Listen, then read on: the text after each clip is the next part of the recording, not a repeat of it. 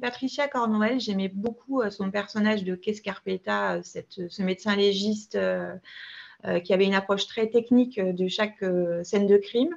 J'ai le souvenir particulier du roman Cadavre X. Il m'avait beaucoup bluffé, notamment parce qu'il y a une partie de l'action qui se passe à Paris.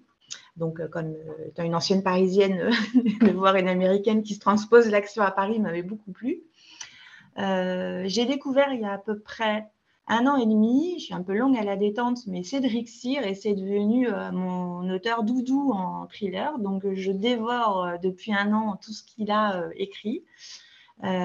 pour l'instant, ma préférence va aux enfants des cimetières.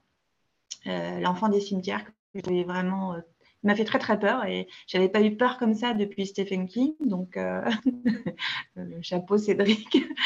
Et, dans un genre moins euh, moins classique en termes de structure narrative, mais j'ai lu et relu Mindhunter, qui a euh, inspiré la série Netflix éponyme, euh, parce que j'ai trouvé que c'était justement une, manière de disséquer euh, euh, tout le profilage et notamment la psyché des tueurs qui était vraiment passionnante. Et, c'est quasiment devenu ma Bible quand, euh, quand je, cherche un peu à, faire une fiche d'un vrai méchant bien torturé comme il faut. Je vais me reprendre des passages de Mindhunter.